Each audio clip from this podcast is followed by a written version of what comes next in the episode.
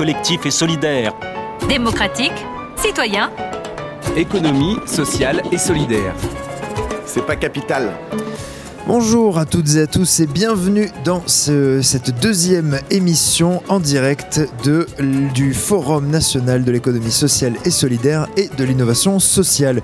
Ce forum qui se tient donc du 19 au 20 octobre à Niort et dans lequel on parle évidemment économie sociale et solidaire. Et aujourd'hui, autour du plateau, on va aborder différentes thématiques, les métiers et formations de l'économie sociale et solidaire, la création et financement de projets et la culture et l'économie sociale et solidaire.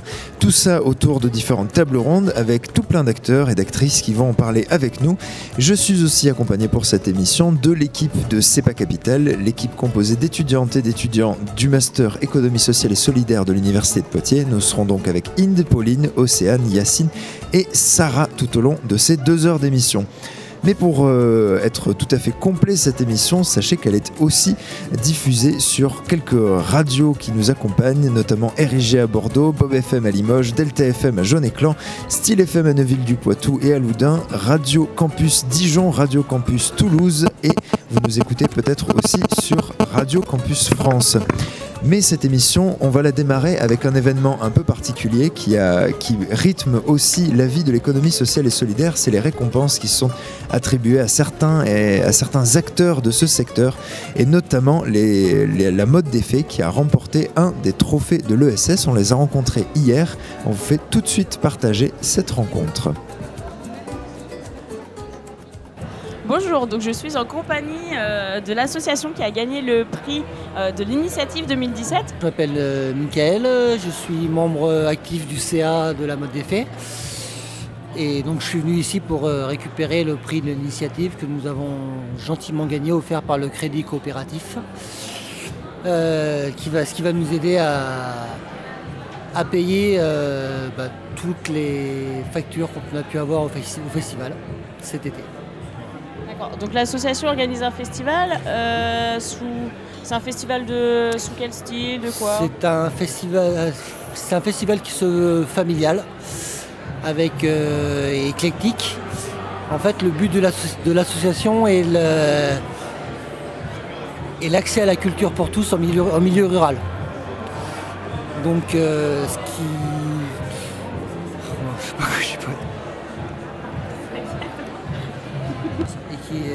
qui essaye de créer du lien, social. Oui, donc la mode des c'est une, association qui prône l'accès à la culture en milieu, rural et qui essaye de favoriser ainsi le, lien social entre les gens. Que ce soit le côté intergénérationnel ou le côté différent des gens, ou le côté euh, pédagogique également on, travaille régulièrement avec euh, un foyer de jeunes handicapés de, Mata, la passerelle pour, la nommer, qui vient partager des moments avec nous avant le festival, qui nous aider au montage, qui vient pendant le festival profiter des concerts, des spectacles et des, plasticiens que nous faisons venir pour euh, animer le, site, et qui vient également a posteriori pour nous aider à démonter. Et dans l'année, on essaye aussi d'avoir un peu de, un peu de lien avec eux, d'aller voir ce qu'ils font et d'échanger euh, nos valeurs et nos, différents projets. D'accord. Donc si je comprends bien, l'association a d'autres activités que l'organisation du festival alors? À l'année, oui, on essaye d'avoir des de participer à la, vie associative du canton de Matin, en gros. Par le biais de par le biais de d'entraide entre associations, par le biais de, de travail aussi avec le collège euh, sur des, thèmes pédagogiques. Euh, tout ce qui peut faire, tout ce qui peut faire, vivre le canton, euh, on essaye d'être présent pour, pour dynamiser un peu tout ça. Et ça fait combien de temps que l'association existe et que ce festival a lieu? L'association est née en août 2008, donc ça fait 9 ans. Et on va fêter l'année prochaine, on l'espère, les 10 ans, les 10 ans du festival. Et euh, donc ça a été une initiative des jeunes euh, du canton de Mata Voilà, à, la, base c'est des jeunes, du, des jeunes du canton de Mata qui se retrouvaient souvent sur le lieu du festival, enfin sur le lieu où est le festival actuellement, actuellement au milieu des bois, et qui ont eu la- l'idée euh, saugrenue de se dire tiens si on se faisait un festival dans cet endroit. Voilà. Et, et de fil en aiguille, ça a créé, euh, voilà, ça a créé un festival, des, des animations à l'année euh, et, un, et un lieu de rencontre euh, pour tout le monde. Et que- quelle est la particularité de, de ce festival? C'est au milieu des bois. La, la- la principale particularité, c'est que c'est au milieu des bois. Donc c'est à, la première maison doit être à 3-4 km à peu près du site. Donc du coup, il n'y a rien. Il faut amener de l'eau, il faut amener de l'électricité. Enfin, faut... Au niveau logistique, c'est un travail monstre qu'on arrive à faire grâce à l'aide de, de gentils bénévoles de- qui vont de 7 à 77 ans Comme la chanson comme la chanson, c'est ça. Notamment grâce à, à nos amis des Compagnons de la mode qui, euh, qui ont créé ce site et qui l'entretiennent à l'année. Et du coup, ils nous aident aussi le- au moment du festival à- au montage, à, à l'entretien général et à- Donc sans les compagnons, sans euh, les jeunes du, foyer, euh, le festival ne pourrait pas avoir lieu en fait. Si, il pourra avoir lieu, mais il faudra avoir encore d'autres bénévoles. Euh, Ce qui nous intéresse en fait, c'est- vraiment ce côté intergé- intergénérationnel et mixité des, gens en fait. Que tout le monde puisse, que, tout, que tout le monde vienne dans cet endroit pour un même projet, pour dans un but unique, c'est partager des bons moments et créer un site féerique, merveilleux. Alors revenons un petit peu au, au thème d'aujourd'hui. Donc aujourd'hui nous sommes au Forum euh, national de l'économie sociale et solidaire, Oui. euh, auquel vous venez de, de remporter euh, le prix de l'initiative 2017. Euh, en quoi consiste ce prix? Qu'est- Qu'est-ce qu'il vous apporte? Euh, alors ce prix nous apporte déjà un petit peu, un petit peu de, de subvention, ce qui est quand même nécessaire à notre, au fonctionnement du festival et à la vie de l'association. Et c'est aussi euh, une reconnaissance pour nous, une reconnaissance du, travail, du travail, du projet qu'on a de, de, mixer, d'arriver à mixer euh, toutes, ces, populations et d'arriver à faire vivre ce, ce milieu, rural qui est, qui est franchement, euh, qui est franchement pauvre en culture et qui mérite. euh, donc là, le fait que un groupe, un groupe national nous, nous prime pour ce projet, c'est vraiment, vraiment va- valorisant pour nous. Ça veut dire que ce qu'on fait, c'est pas anodin et que ça plaît à d'autres gens et ça peut aussi être donner des idées sur d'autres ter- d'autres territoires, à d'autres personnes pour faire la même chose que nous et c'est ça qui est important aussi. Et donc pour, euh, j'imagine a- que, que l'association a dû euh, remplir et envoyer un, un dossier pour euh, gagner ce prix. Oui. Euh, Tout à que- Quels ont été euh, les, les critères euh, ou, euh, à, quelle époque avez-vous adressé ce dossier? Ce dossier il a été envoyé en début d'année, en janvier, mais en janvier. Et Donc, donc, du coup, janvier 2017. 17, ouais, début d'année 2017, ouais, voilà. Et après, bah, c'est Monsieur Guizou qui nous a porté le, le projet, qui l'a défendu devant le, devant le Comité national, euh, parce que c'est un projet qui lui était à- qui tenait à cœur, il s'est renseigné, et c'est un, c'est un projet qui le- qui l'a vraiment intéressé. euh. Qui, qui est cette personne?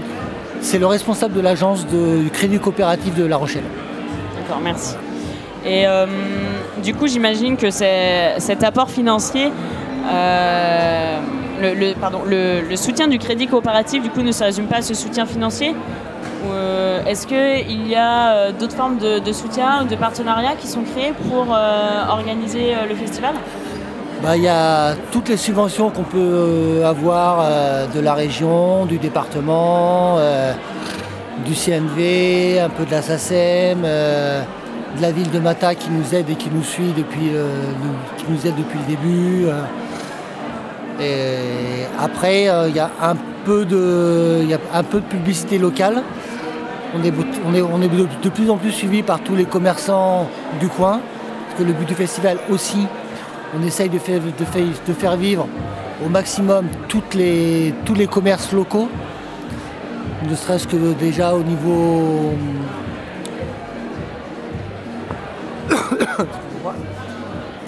ça arrive. Au niveau restauration, au niveau buvette, on fait, on fait vraiment que du local. Notre brasseur est local, c'est la Bercloise pour ne pas la citer. Euh, le jus de pomme est au prix aussi. À la buvette, on ne sert, que de, on ne, sert pas de produits euh, entre guillemets commerciaux. On ne sert que du vin local d'une cave d'à côté. On sert de la bière d'un brasseur local, donc la Bercloise. On sert du jus de pomme euh, chez, un producteur, chez un producteur bio local. Et on vend également du thé, du thé glacé que nous faisons nous-mêmes. On, essaye de sortir des, sortir des sentiers battus et d'éviter toutes les, euh, toutes les grosses marques euh, industrielles. Donc si je comprends bien, euh, l'association mène, mène a une philosophie qui, qui s'ancre totalement dans l'économie sociale et solidaire. Tout à fait. Donc comment vous comment l'association et vous, en tant que représentant et, administrateur de l'association La Mode des euh, définissez-vous l'économie sociale et solidaire? Euh. Ça peut être à travers des initiatives, à travers des valeurs, par exemple. Qu'est-ce que vous inspire bah, euh, l'économie sociale et solidaire? À, travers les valeurs, nous, c'est les valeurs qu'on prône, c'est c'est un maximum de circuits courts dans tous nos achats, c'est travailler en local, c'est c'est aider, aider aussi, c'est pas forcément l'économie, mais c'est aider les autres, les autres associations qui, elles, en retour, nous aident aussi par le prêt matériel, par le prêt d'humain. Ça fait partie de les. Ça génère pas forcément de l'argent, mais ça, ça évite, euh, ça mutualise un peu les, forces et ça permet de créer une, dynamique au niveau des, des, associations euh, locales. Eh bien, merci beaucoup. De rien. Et on remercie donc Sarah pour cette interview euh, qu'on retrouvera d'ailleurs tout à l'heure et qui nous parlera de culture et d'économie sociale et solidaire. Ce sera en fin d'émission. On écoute tout de suite un petit peu de musique et on se retrouvera juste après. Pour info, tous les programmes, euh, toutes les musiques proposées dans ce programme viennent de la région euh, Nouvelle-Aquitaine. Ce sont des projets musicaux locaux et on commence donc avec Common Ground de Cognitif en featuring avec The Mick Jordan.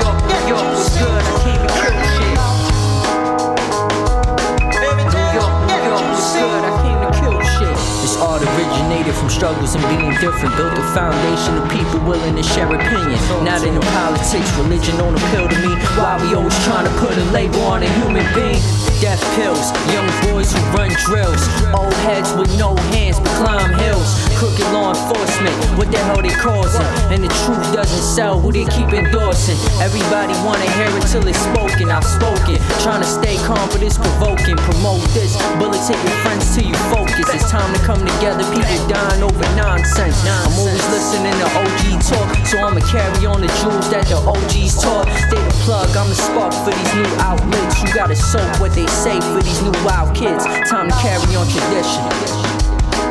New York, New York was good. I came to kill shit. New York, New York was good. I came to kill shit.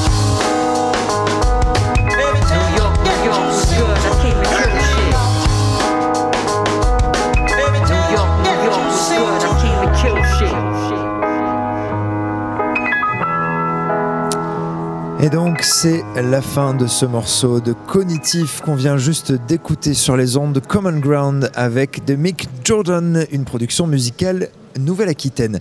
Vous nous écoutez à Bordeaux sur RIG, à Limoges sur Bob FM, à Jaune-Éclan sur Delta FM, à Neuville-du-Poitou sur Style FM et à Dijon et à Toulouse sur Radio Campus et Radio Collège à La Rochelle et Radio Campus Clermont et Brenige FM à Brive-la-Gaillarde, la Gaillarde, pardon.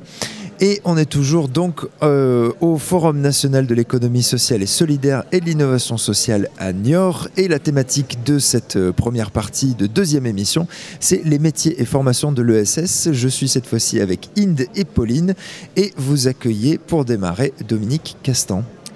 Bonjour Dominique, merci beaucoup d'être présent euh, aujourd'hui. Alors, je vais vous présenter un petit peu. Vous avez plusieurs casquettes. Vous êtes directeur de la MGN de la Creuse, euh, correspondant euh, régional de l'ESPER et administrateur de la CRES Aquitaine. C'est bien ça? Nouvelle-Aquitaine. Nouvelle-Aquitaine, exactement. Euh, donc, vous avez fait une conférence ce matin sur la sensibilisation à l'ESS auprès des jeunes, de 10h à 11h. Euh, donc, est-ce que vous pouvez un peu nous expliquer ce que vous faites, vous, dans ce cadre-là? Quel genre d'action vous mettez en œuvre? Alors, euh, l'ESPER, ça signifie l'économie sociale partenaire de l'école de la République. Mhm. Donc, euh, nous travaillons en, en collaboration étroite avec euh, l'éducation nationale, puisque l'ESPER euh, fédère euh, 45 euh, organisations qui sont proches du monde de l'éducation nationale, des associations, des mutuelles, des syndicats d'éducation nationale. Et euh, ce, regroupement euh, d'organismes proches de l'éducation nationale, avec les coopératives aussi, a pour but de, mettre en place un programme de sensibilisation des, jeunes à l'ESS, euh, notamment, notamment en, lycée, collège, mais on peut aussi toucher en école primaire les, CM, les cours moyens, mais aussi dans l'enseignement supérieur. Et on a des dispositifs euh, qui, euh, qui nous permettent de, sensibiliser différemment euh, les, les jeunes à, l'économie sociale et solidaire. parce que en fait, notre, conviction, c'est que l'économie sociale et solidaire, ça ne s'apprend pas, ça se pratique. Et donc, on a des dispositifs qui nous permettent de mettre en situation des jeunes pour, pour, par exemple, créer une entreprise de l'économie sociale et solidaire dans, un établissement scolaire. La conférence que vous avez évoquée ce matin, il y avait euh, donc une chef d'établissement d'un collège de, de, de la Vienne qui a expliqué donc euh, à l'Assemblée que les jeunes, de, les jeunes collégiens dans son établissement ont construit une entreprise de l'économie sociale et solidaire. On a d'autres dispositifs où ils ont pris euh, la forme d'une coopérative. Euh, et pour nous, c'est une façon de, les sensibiliser à cette autre forme de l'économie et de montrer que par euh, la coopération, on peut atteindre euh, un but, produire un bien, un service, dans une logique autre que la recherche d'un bénéfice à partager avec des actionnaires. D'accord.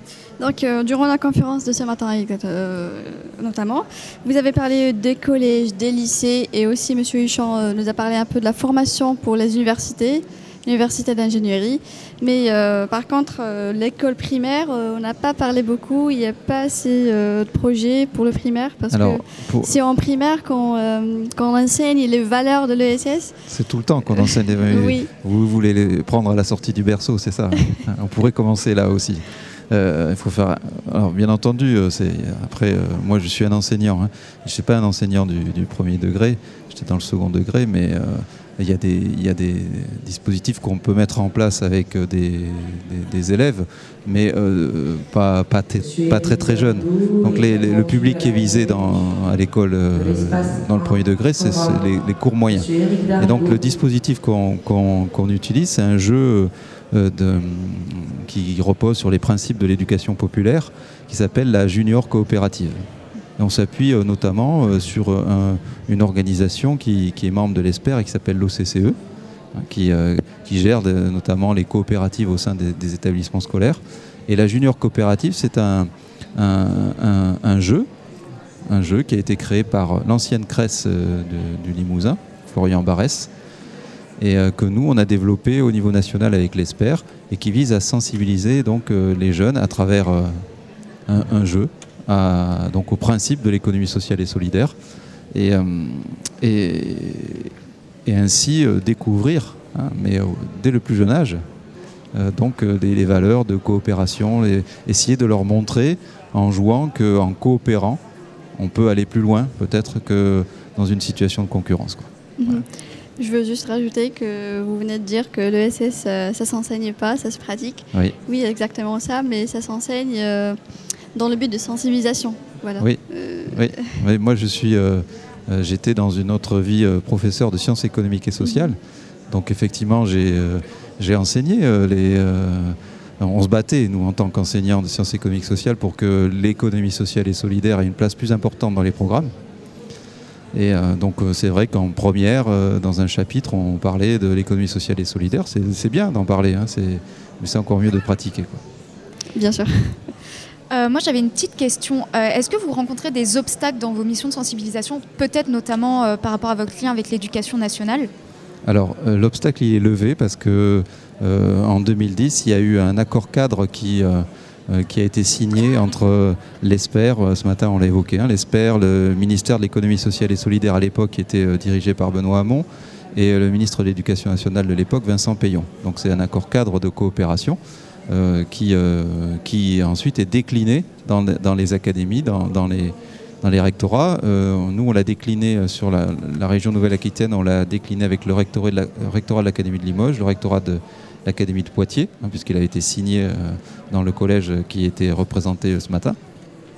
Et euh, donc, grâce à, il n'est pas encore signé avec euh, le rectorat de, de Bordeaux, grâce à, à ce- à cet accord cadre, il existe un comité de pilotage qui permet de, regrouper l'ESPER, la CRES et, le, le chargé de mission école-entreprise, souvent, du rectorat, pour, viser à impulser dans, dans les établissements scolaires des, des, euh, des dispositifs d'économie sociale et de sensibilisation, comme euh, mon ESS à l'école dont on a parlé ce matin. D'accord. Donc, euh, merci. Donc là, on a nos invités. On a Madame Chantal Serré de l'AF- l'AFPA, Monsieur Braconnier de l'IRTS, Monsieur, excusez-moi, Patrice Alres, oui, de de l'UDES, et Stéphanie de la Stéphanie, Stéphanie Quinter, Quinter. de la, De la CSCOP. Voilà, exactement. Merci Pauline. Pas de souci. D'accord. Euh, donc, euh, merci d'être parmi, parmi nous cet après-midi. Euh, On Pauline est toujours avec Dominique aussi.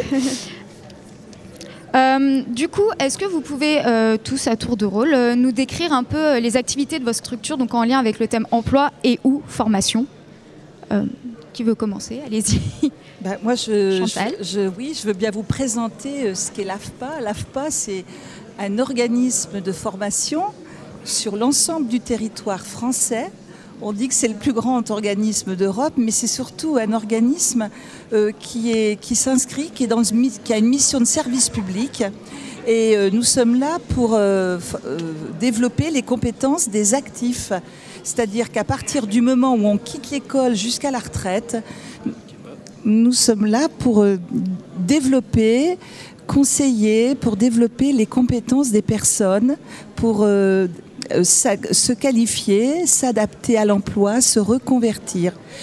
Et nous sommes donc un, établissement public, mission de service public, comme j'ai dit tout à l'heure, dont les valeurs, c'est lutter contre les discriminations, développer l'égalité des chances, donc euh, on voit tout ce que ça veut dire, hein, développer l'égalité des chances, c'est-à-dire euh, eh bien, euh, développer l'égalité professionnelle entre les femmes et les hommes, lutter contre toutes les discriminations et mettre à disposition des moyens pour favoriser l'égal accès, que l'on soit habitant en territoire rural isolé, je vois j'ai Monsieur Castan qui a parlé de la Creuse tout à l'heure, voilà qui est eh bien que, essayer de, d'amener les moyens, les mêmes moyens sur l'ensemble du territoire et aussi euh, que, si on est handicapé, voilà, c'est, accompagner, proposer. Alors, en Nouvelle-Aquitaine, nous sommes implantés sur 20 sites sur les 12 départements.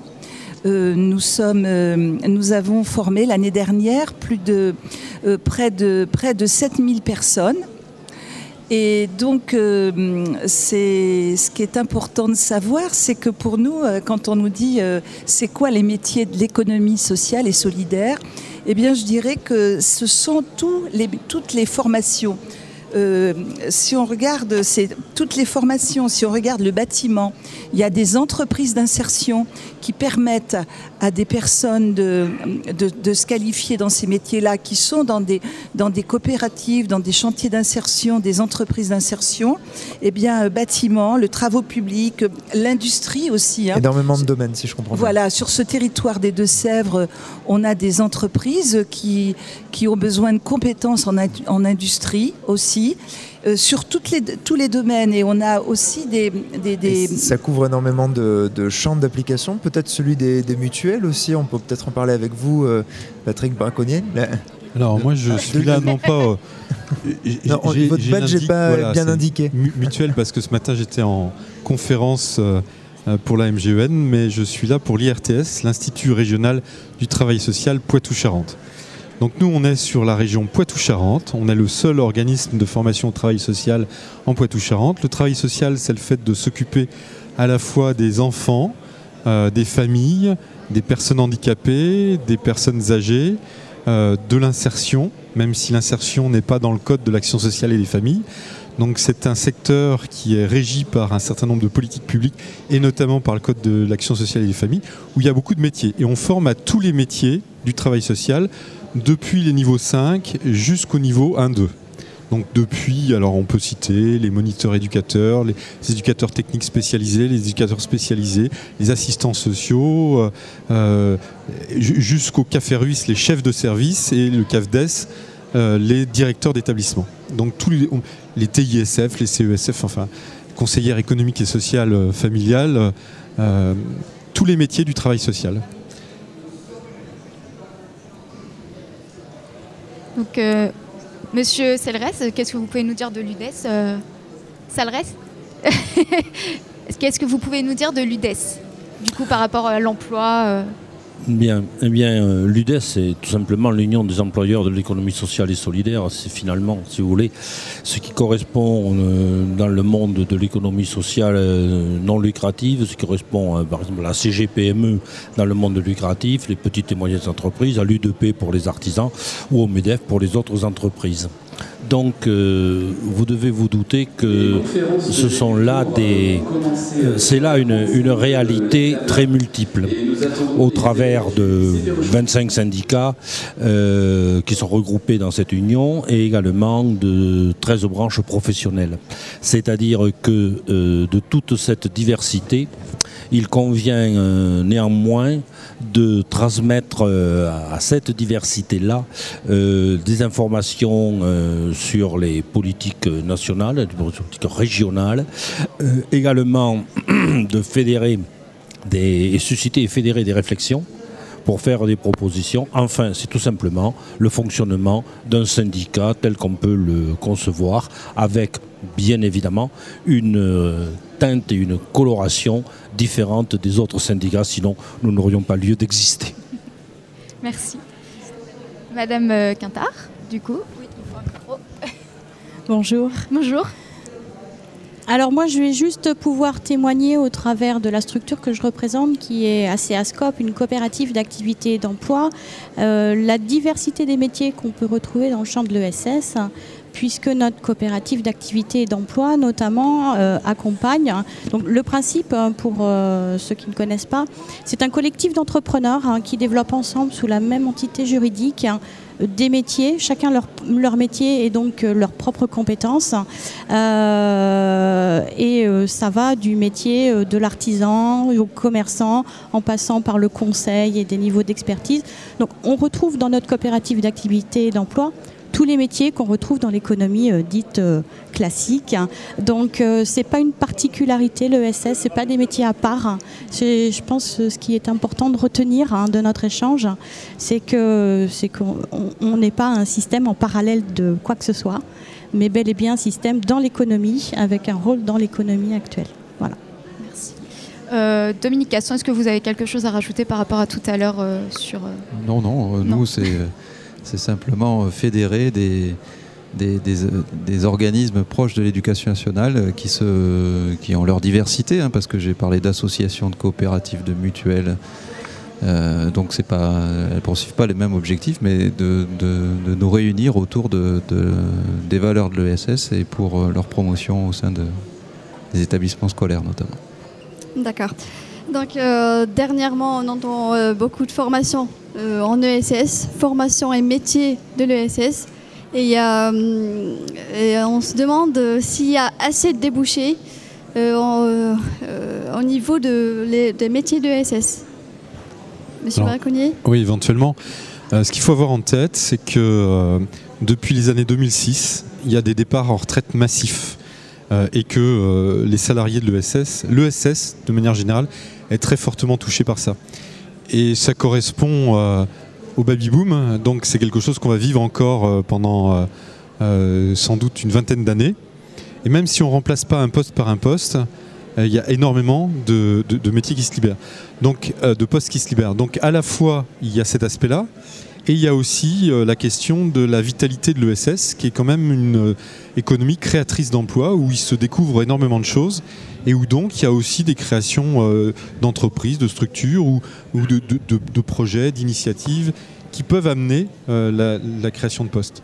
Il faut peut-être pondérer ça aussi par rapport à la question du soutien des pouvoirs publics, puisque l'ESS, euh, pour une partie non négligeable, vit, si on prend le travail social, qui est quand même le secteur majoritaire de l'ESS, le travail social, il est financé par des subsides de l'État.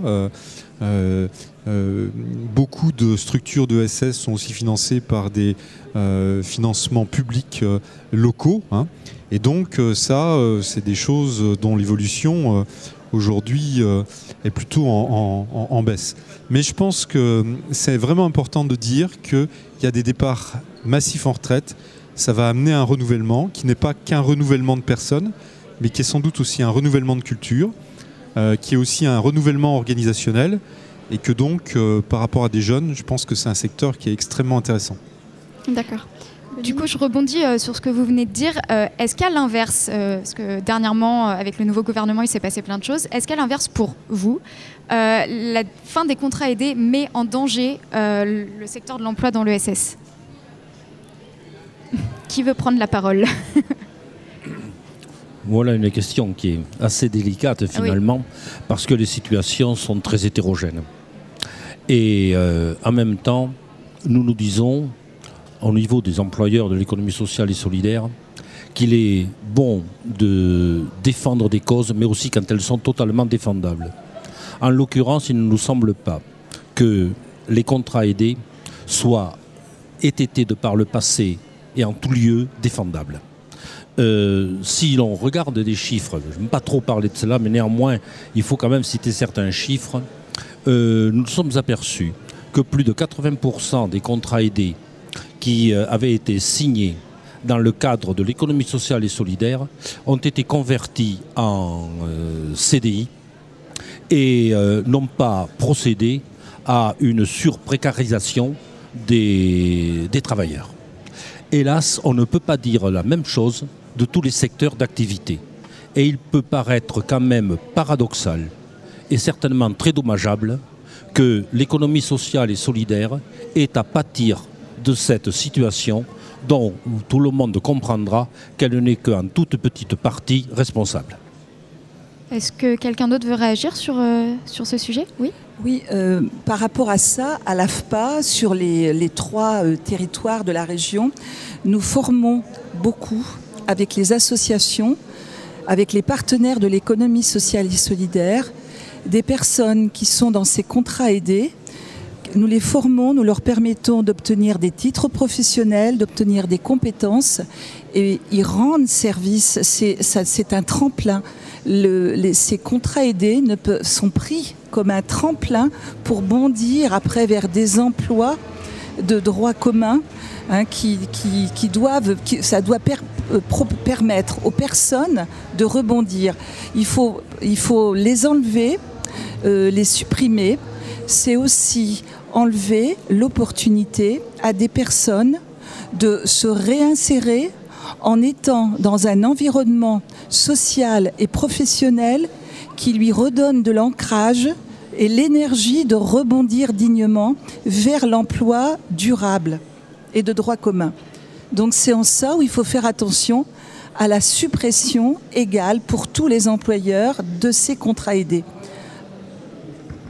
Je pense que là, on est aussi euh, sur un, champ qui est une grande tradition, l'économie sociale et solidaire, notamment du secteur associatif, mais pas uniquement, qui consiste à faire en sorte que des personnes euh, souvent euh, commencent dans des rôles de bénévoles, s'acculturent progressivement, se professionnalisent et est tout un parcours. Et donc là, il y, a toute une logique d'accompagnement de parcours à laquelle l'économie sociale et solidaire est rompue et sur laquelle elle rend un grand service à la société.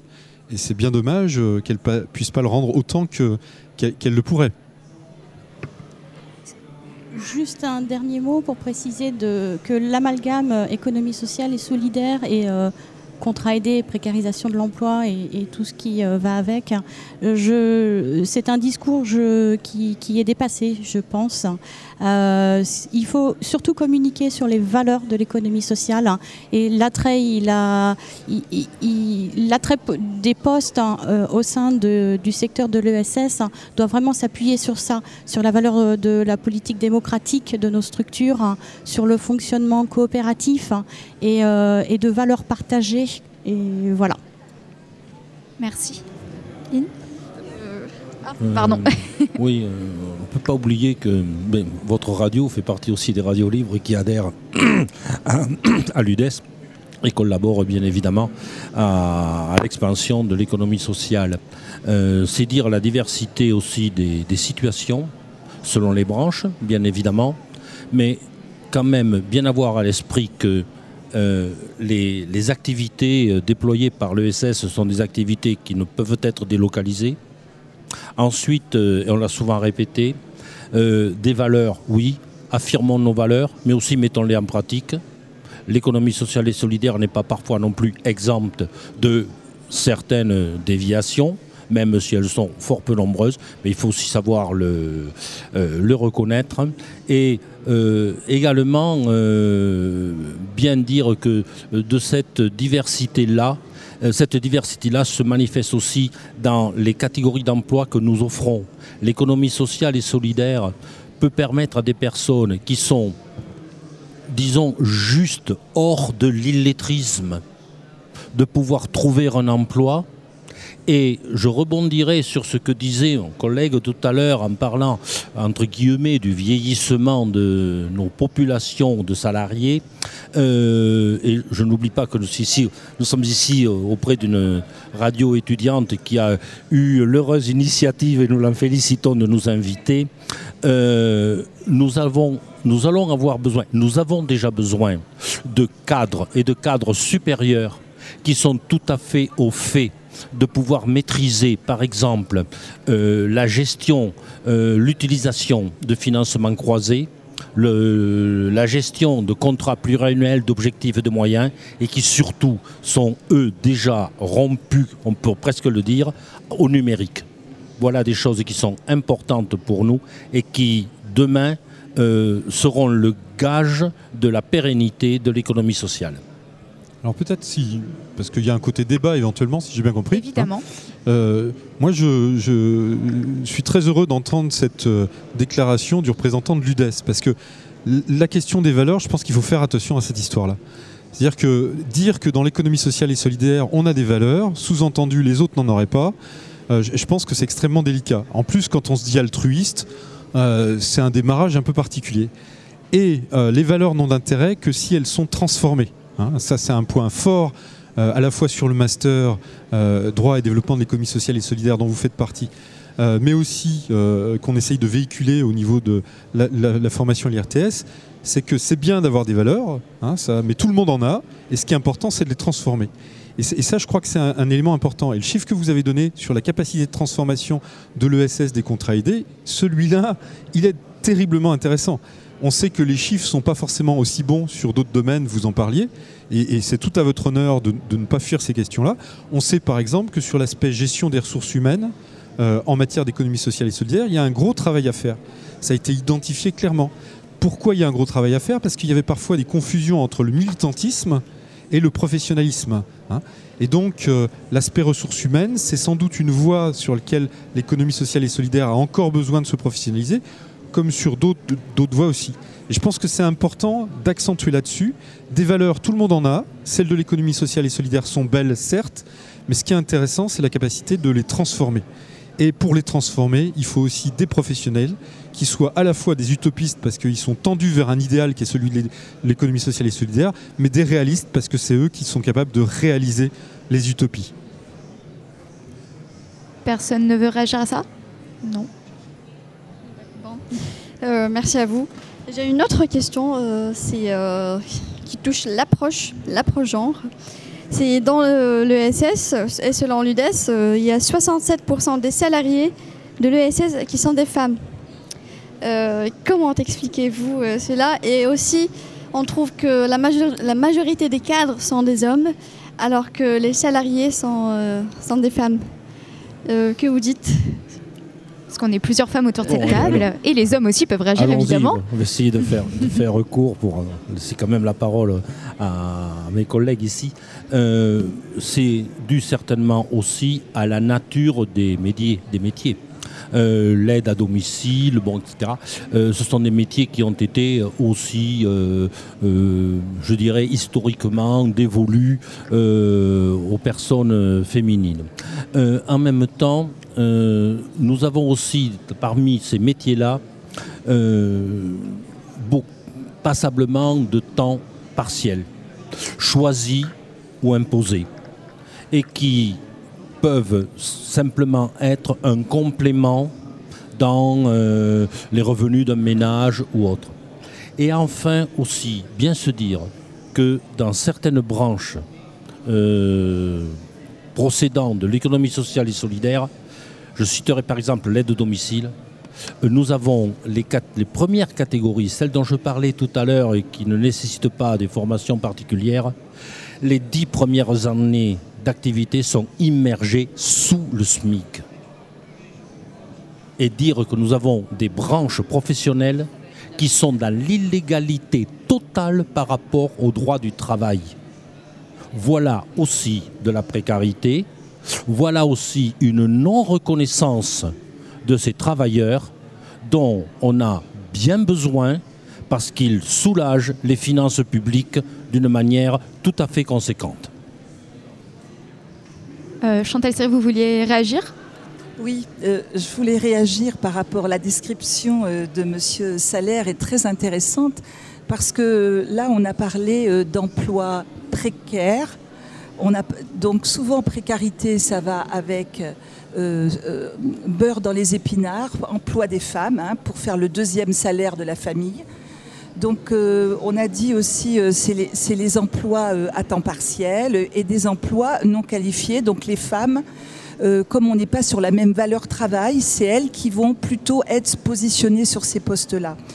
Tout à l'heure, Patrice Braconnier a dit il faut mettre les valeurs en marche. Il ne faut pas simplement dire j'ai des valeurs, voilà, je veux faire ça, mais il faut les faire vivre. Et là, en fin de compte, tout à l'heure, on a dit aussi que l'économie sociale et solidaire, par exemple les mutuelles, c'est l'économie sociale et solidaire, hein, sur le, fondement, l'objectif, la mutualisation des choses.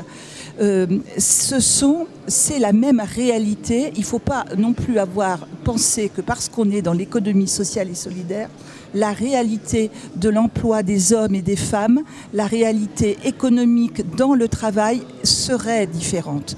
Si on fait le diagnostic de la situation comparée des femmes et des hommes, et qu'on on prend les lunettes du genre et les lunettes de la- de la- de l'analyse de, la précarité, on est encore plus dedans. C'est aussi pour ça qu'on a plus de femmes. Donc là, les jeunes qui entendent, regardez, analysez, prenez vos lunettes de genre, regardez où sont, où sont placés les cadres. Les filles, et les filles, il faut qu'elles prennent leurs postes, euh, les postes aussi, qu'elles osent aller vers les postes d'encadrement. Il faut que les garçons aussi, s'ils ont envie d'être aide à domicile, qu'ils aillent y aller et qu'ils en soient fiers. Et que les mères, moi je suis euh, une grand-mère, mais que je, sois- je devrais, j'aurais dû être fière que mes fils, ils aillent faire des emplois d'infirmières, des emplois d'aide à domicile, parce qu'on est encore ancré sur des valeurs, qui font que quand c'est moins payé, moins partiel, secondaire, aidant, eh bien, c'est pour la deuxième personne qui travaille pour les femmes. Et là, au moins, on a posé la question du diagnostic de la situation comparée. Donc, euh, allez-y, les jeunes hommes et les jeunes femmes, c'est le problème de tout le monde. Alors, puisqu'on en est au diagnostic, euh, je vais parler euh, un petit peu comme, euh, comme un enseignant, hein, puisque j'ai été enseignant, j'ai enseigné les sciences économiques et sociales. Et euh, effectivement, on on peut pas ignorer ce, qui se passe dans l'emploi, dans l'ESS ou ailleurs, hein, sans, sans penser au choix d'orientation. Hein. Encore à l'école aujourd'hui, en filière scientifique, les garçons sont majoritaires, et en filière littéraire, les filles sont, sont majoritaires. Et on, entend des absurdités euh, comme quoi euh, euh, c'est parce que les garçons auraient davantage l'esprit scientifique et les filles euh, davantage l'esprit littéraire. Non. En fait, il y a euh, par exemple Martine Segalen, qui est une sociologue, qui, s'est intéressée à- au choix d'orientation euh, fait par euh, les garçons et les filles. Et elles ont plutôt tendance euh, à s'orienter vers des filières dites littéraires, euh, elles, économiques et sociales, parce qu'elles anticipent euh, euh, le fait que demain, en faisant ce choix d'orientation, peut-être elles seront en mesure de, concilier plus facilement vie professionnelle et vie familiale. Donc il y a des choses qui se jouent aussi à l'école. Euh, Et là, il y a un, travail important à faire, expliquer que, les filières euh, scientifiques ne sont pas réservées, euh, même si ça a évolué, hein, mais pas, encore, hein, il y a encore des, lourdeurs, hein, euh, que les filières scientifiques ne sont pas prioritairement réservées aux garçons et les filières dites littéraires euh, aux femmes, aux filles. Monsieur Braconnier. Oui, je, je- je- je rejoins les interventions là. D'abord, il y a un contexte national euh, extrêmement négatif en France par rapport au reste de l'Europe sur la question des femmes. On est vraiment à la traîne euh, euh, de ce point de vue-là. Euh, c'est un problème culturel profond. Euh, Il y a un ouvrage en sociologie qui s'appelle Allez les filles, qui montre que les filles ont des résultats meilleurs. Pour autant, elles ne se tournent pas forcément euh, vers les professions les plus porteuses, euh, ou en tout cas considérées comme telles. Je vais prendre un exemple précis. Euh, moi, il y a quelque chose qui me frappe dans, par rapport à la gestion démocratique. hein. Euh, on sait ce que c'est. Il y a un principe d'ailleurs. Qu'est-ce que c'est le principe? Vous pouvez me le rappeler? Une personne, une voix? Voilà. J'aime bien entendre une femme dire une personne une voix ou un humain une voix, parce que dans la charte, c'est écrit un homme une voix. hein. Alors évidemment, on sait bien que c'est un homme avec une grande H, Hein. Mais ça serait mieux si on écrivait. Je me souviens d'être allé au Québec avec euh, euh, le président de l'UNADEL, qui s'est fait remonter les bretelles par les Canadiennes en lui disant que dans le vocabulaire français, on pouvait aussi parler d'humain et qu'on n'était pas obligé de dire un homme, une voix. hein. Donc une personne, une voix, je vous remercie. Il y a souvent des étudiantes qui disent un homme, une voix, et je leur dis quand même, vous, une femme, vous dites ça. Donc ça commence par ça, c'est bien, on progresse. Euh, Stéphanie Carter, est-ce que vous voulez ajouter quelque chose? Peut-être. Non, mais c'est vrai que j'adhère. J'avais jamais relevé le un homme une voix. Euh, merci, j'y prêterai une attention particulière. Merci beaucoup, en tout cas, à toutes et à tous, euh, pour, euh, pour nous avoir accompagnés pour ce débat. Nous étions donc avec Dominique Castan.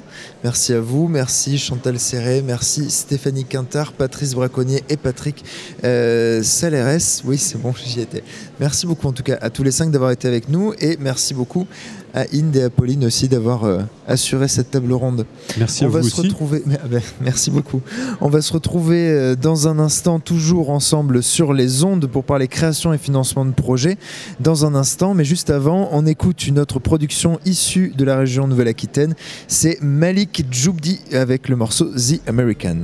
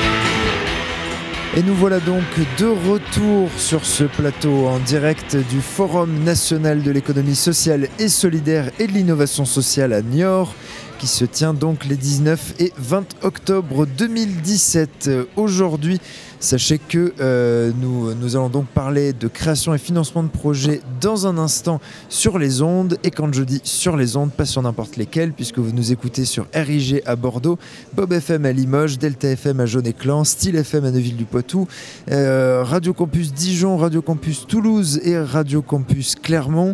Vous nous écoutez à La Rochelle sur Radio Collège et à Brenige FM à Brive-la-Gaillarde.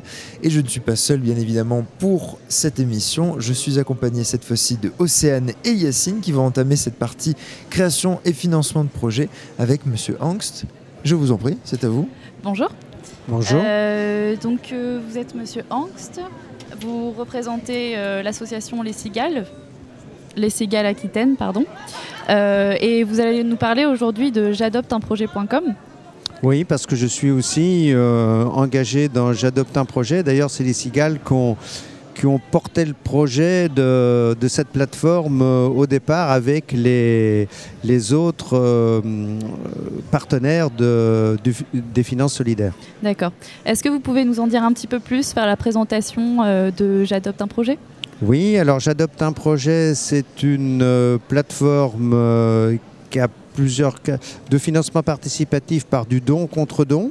Et bientôt, on va avoir la partie de financement, hein, de euh, financement en, en fonds propres, mais actuellement du don contre don, qui a la particularité d'être régional, Mhm. hein, que pour des projets en Nouvelle-Aquitaine, et qui a le- la particularité d'être euh, en relation avec euh, des partenaires, en particulier des partenaires de la finance solidaire, ce qui permet, et d'autres partenaires de la création d'entreprises, et ce qui permet à tous les projets de J'adopte un projet d'être accompagnés au- au-delà du, financement euh, pour la réussite des projets.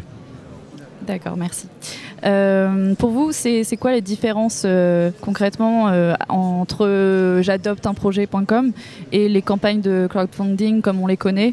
On peut les voir, on voit que c'est- très développé actuellement. Donc, ma question, c'est déjà les différences. Et Oui. euh, ensuite, euh, pour vous, euh, comment choisir un site plutôt qu'un autre? Alors euh, déjà, pour choisir un site plutôt qu'un autre, euh, chaque, euh, chaque particulier est, est tout à fait libre.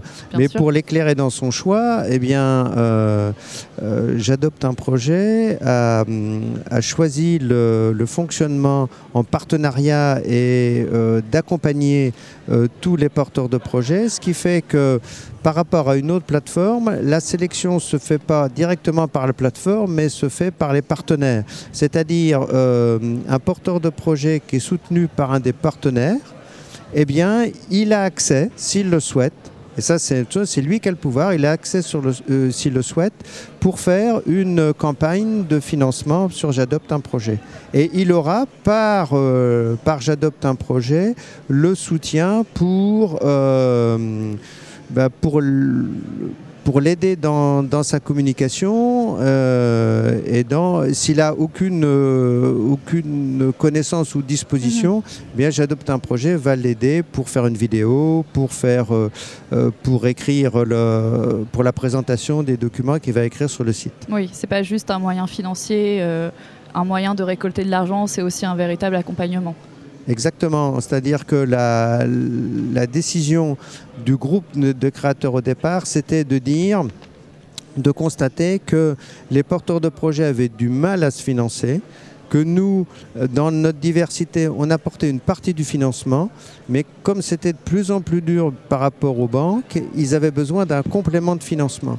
Et donc, ça a été dans, ce, dans cet esprit-là. Les gens ont un complément de financement à déjà des gens qui ont, euh, qui, qui ont étudié leur dossier et qui, euh, qui ont décidé de les soutenir. Et dans la plateforme, on se fait confiance, c'est-à-dire que si c'est un projet qui a été sélectionné par IPCA ou par l'ADI, eh bien, euh, ou par les cigales, ou bien co- cofinancé, hein, ça arrive, eh bien, on, on se fait confiance, euh, il, il- il peut accéder à la plateforme. Très bien. Euh, donc j'imagine aussi que vous faites un suivi des projets, comme vous l'avez dit. Vous l'avez dit, pardon. Euh, Est-ce que vous pouvez nous citer euh, des projets euh, particuliers qui ont été faits sur la région, des, euh, des projets majeurs, euh, Bon, histoire d'avoir euh, un, un titre d'exemple, à titre d'exemple pour euh, illustrer. Oui, alors là, d'abord, euh, les, les projets sont suivis par les partenaires. Hein. C'est pas, pas euh, j'adopte un projet, ne suit pas directement euh, les projets, mais s'assure qu'ils sont suivis par, euh, bah, par un des partenaires. Il y a dans les projets cofinancés dans la région, moi il me vient l'idée un projet assez original qui est les établis Co euh, sur La Rochelle qui sont un, tiers-lieu à la, euh, je dirais d'artisans, hein, d'ateliers d'artisans. hein, qui est, euh, on connaît les tiers-lieux, les coworking avec euh, les, des bureaux partagés, tandis que là, c'est des ateliers. hein, Il y a un atelier de menuiserie, de, de photos, de, de couture, etc. Euh, D'autres. Euh, euh, Il y en a tous les jours et il y en a, ça c'était, c'est un des projets, je vous donne un- cet exemple-là, il a été cofinancé aussi par euh, IPCA. Par, euh, alors, ce qui est intéressant, c'est quand il y a de- du cofinancement, il y a beaucoup de projets qui viennent de l'ADI, que j'ai j'ai On en pas tous en tête, mais que je voilà que qu'on pourra détailler après. Beaucoup de projets aussi par par IPCA et beaucoup de projets cofinancés. Ok, très bien, merci. Donc euh, le porteur de projet, il doit avoir un- une certaine base de d'informations, une certaine base de savoir-faire euh, dans le domaine de l'entrepreneuriat pour que vous puissiez l'accompagner, pour que le pu- vous puissiez le financer? Oui, alors là, effectivement, hein, c'est-à-dire que le porteur de projet, il doit être, euh, j'allais dire, compétent dans son corps de métier, il doit être euh, le ou les porteurs de projet, parce que ça peut être un projet en groupe, hein, en société ou en coopérative. Bon, euh, et c'est là chacun des partenaires qui va étudier son dossier pour savoir si son dossier est viable. C'est une euh, responsabilité, hein, puisque si le dossier n'est pas viable, c'est une responsabilité de- d'encourager quelqu'un à créer une entreprise si on est persuadé que ça ne va pas marcher. Hein. On- C'est pas, pas la peine de l'envoyer dans le mur parce que les conséquences pour un porteur de projet sont, sont importantes et puis lui reste pendant plusieurs années. Euh, et alors après, l'accès à J'adopte un projet, il est, euh, j'allais dire, euh, il est automatique après. hein. Mm, ouais. Donc, euh, est-ce que le projet il doit être existant sur le marché ou, ou par exemple, s'il y a un, un porteur de projet, un projet innovant, nouveau, est-ce que vous l'accompagnez ou euh, il doit déjà être existant pour que vous puissiez l'accompagner? Non, euh, J'adopte un projet, comme pour tous les, les partenaires de la finance solidaire, c'est les projets en création, mais aussi en développement. Hein, d'accord. C'est vrai, il peut déjà exister et puis on peut, le- Ouais. on, on peut accompagner son développement. D'accord. Et euh, vous vous basez sur quels critères pour, pour dire que c'est un, euh, que un dossier viable, que c'est un dossier à supporter, que, et que c'est un dossier à délaisser Alors ça, c'est de la responsabilité de chacun des partenaires.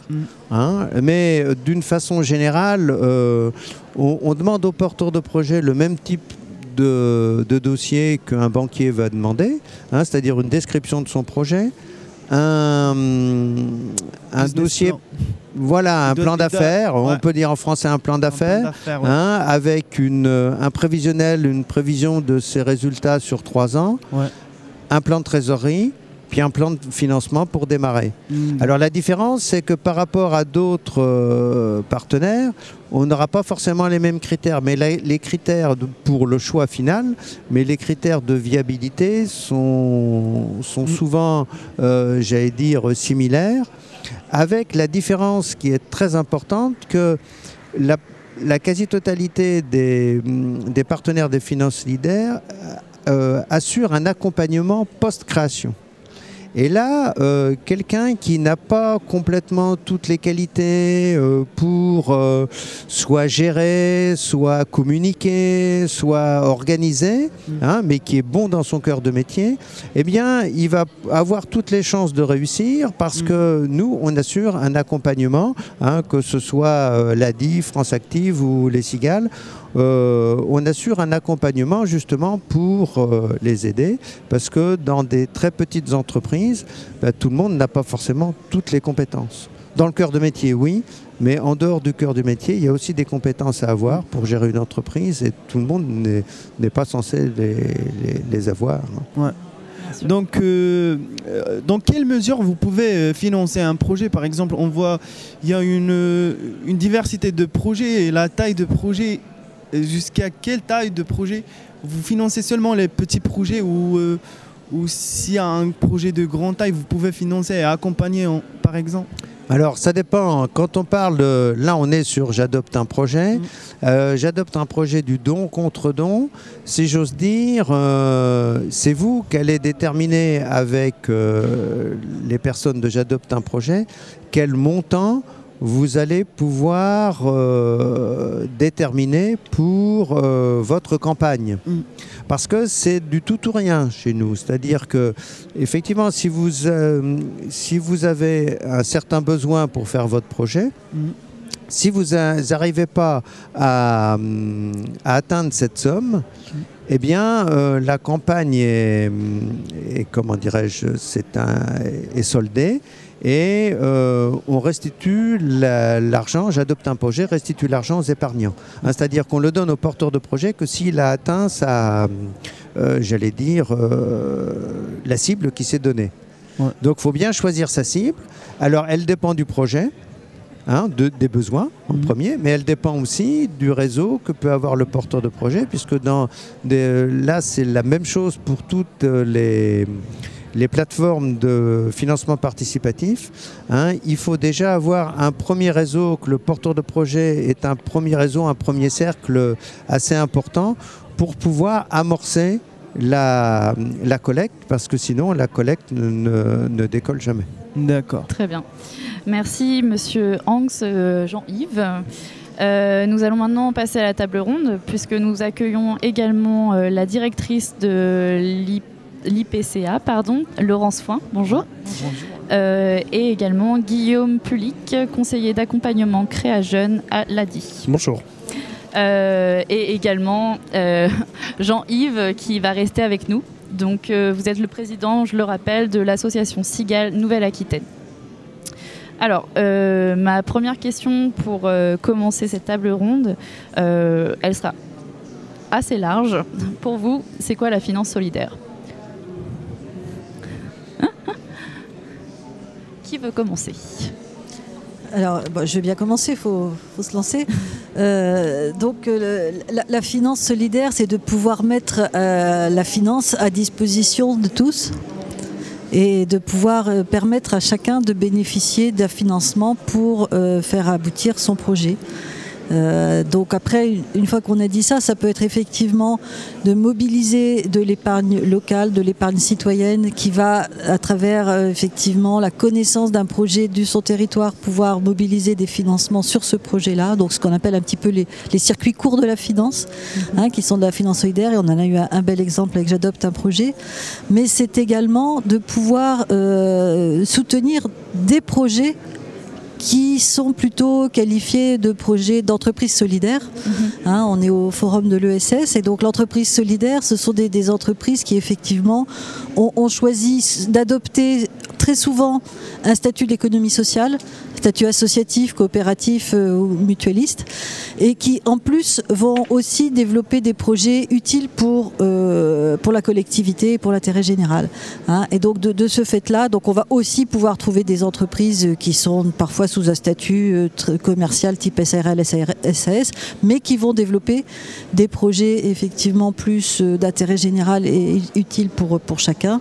Et là, on va pouvoir mobiliser ce qu'on appelle des financements solidaires qui vont être collectés. Alors, il y a plusieurs façons de, collecter l'épargne solidaire. hein. On peut soit effectivement euh, abonder à des produits euh, solidaires par l'intermédiaire de son entreprise, dans les plans d'épargne entreprise, qui ont des, possibilités d'avoir des, des financements solidaires, soit à travers tout simplement sa banque, qui propose, hein, ça a été euh, évoqué ce matin, qui propose certainement pas suffisamment, mais en tout cas ça existe dans maintenant pratiquement toutes les banques, des, euh, des livrets d'épargne ou des produits d'épargne avec une poche solidaire, c'est-à-dire des- des- des- une épargne qui va contribuer à financer ces entreprises solidaires dont on parlait tout à l'heure. Voilà pour euh, Votre définition. essayer d'être clair, ce qui n'est pas forcément facile je- je- quand on parle de finances. Et pour compléter, la finance solidaire, c'est aussi pouvoir euh, réduire l'exclusion sur des personnes qui vont être exclues du financement, qui peuvent avoir des besoins à un moment donné. Donc besoin euh, d'un véhicule pour chercher du travail, besoin d'un financement pour créer son entreprise. La finance solidaire, ça va pouvoir intervenir pour pouvoir réduire ces facteurs d'exclusion également. Alors on pourrait aussi, euh, aussi euh, définir en, en comparant par exemple à quelque chose que le grand public connaît, les, hum, les investissements ISR. hein, l'investissement socialement responsable. Alors, les finances solidaires se, vont plus loin et se différencient de, de ces investissements parce que c'est des entreprises qui ne sont pas cotées en bourse hein, et qui vont vers des projets euh, qui ont une plus forte euh, plus-value euh, sociale ou environnementale que l'ISR. Les critères des finances solidaires sont- vont au-delà des critères ISR. Est-ce que vous pouvez rappeler à nos auditeurs ce que l'ISR Parce que je, je pense que c'est pas. euh, Oui, euh, l'investissement socialement responsable, bon, c'est de- il y a des critères qui, qui sont définis euh, pour, euh, mais avec un certain degré. Mhm. hein, euh, et là, moi, je leur, je leur propose de regarder quand ils vont chez leur banquier, qui leur propose quand ils vont demander un, un investissement solidaire, vont dire moi j'en ai. Regardez, voilà, ils sont classés ISR qui leur donne bien les critères, parce qu'il n'y a pas de normes particulières. Hein. il, y a, il y a différents, différentes choses, il y a différents référentiels, pardon, et euh, bah, il faut qu'ils voient si le référentiel correspond à ce qui, euh, à eux, euh, leur envie d'investir et, à leurs euh, critères personnels. Si j'ai bien compris, ce seraient des actions d'entreprise dites éthiques ou... C'est ça. Oui. C'est ça, mais là, il n'y a pas là, de, il y a il y a pas pas de normes non plus. Hein, si vous voulez, alors, Il y a plusieurs organismes qui, font des sujet, cotations, qui ne sont pas forcément les mêmes d'un organisme à l'autre, mais qui définissent effectivement un certain nombre de, de- de valeurs euh, éthiques et, Mhm. et responsables. Ce qui est euh, parfois contre, contradictoire avec euh, la banque, mais euh, on avance, j'ai l'impression quand même. Ah ben oui, oui, oui. Enfin, la, la finance solidaire a connu une croissance effectivement euh, sans précédent depuis quelques années. Ça représente encore très peu. hein. Donc, quand on- parce que quand on parle de finance solidaire, moi j'aime bien parler d'épargne aussi, parce que ça suppose de- avant tout de l'épargne solidaire. Et c'est pour ça que j'y faisais référence tout à l'heure. Et donc l'épargne solidaire aujourd'hui a un potentiel de développement qui est énorme, mais Mhm. qui, qui se développe et, et qui est en, en croissance euh, tous les ans. Très bien. Euh, on va refaire un petit focus euh, surtout sur l'accompagnement euh, au projet, puisque si j'ai bien compris, l'IPCA ainsi que l'ADI et, les CIGAL, euh, vous êtes dans l'accompagnement et pas que le financement. Dans le cadre de l'ADI, par exemple, est-ce que vous pouvez nous expliquer un petit peu quels sont les dispositifs et à qui sont adressés ces dispositifs? Tout à fait. Alors, sur l'accompagnement, on a deux dispositifs d'accompagnement donc, euh, sur Poitiers. Mais après, c'est vrai qu'à l'échelle, de- à l'échelle régionale, ça peut varier, les informations que je vais donner. Sur Poitiers, on a un dispositif qui s'appelle Créa Jeune, qui est à la fois un dispositif de formation et d'accompagnement pour les plus jeunes des porteurs de projets, sachant qu'on définit la jeunesse jusqu'à l'âge de 35 ans, dans notre cas de figure. Donc, euh, Créa Jeune, on est sur une formation de six semaines sur c'est quoi être chef d'entreprise, les notions de gestion, des notions commerciales, mais aussi tout ce qui est développement personnel. Quand on travaille sur un projet, il y a des moments où le moral peut tomber très bas, il y a d'autres moments où le moral va être fort, et c'est justement les moments où le moral va être très bas où on doit donner des clés pour, que, pour avoir des porteurs de projets qui rebondissent. Euh, et on va aussi tutorer les porteurs de projets. C'est-à-dire au fur et à mesure de ces six semaines, ils vont avancer sur leur euh, plan d'affaires ou sur leur canevas. Il y a plusieurs méthodes qui existent.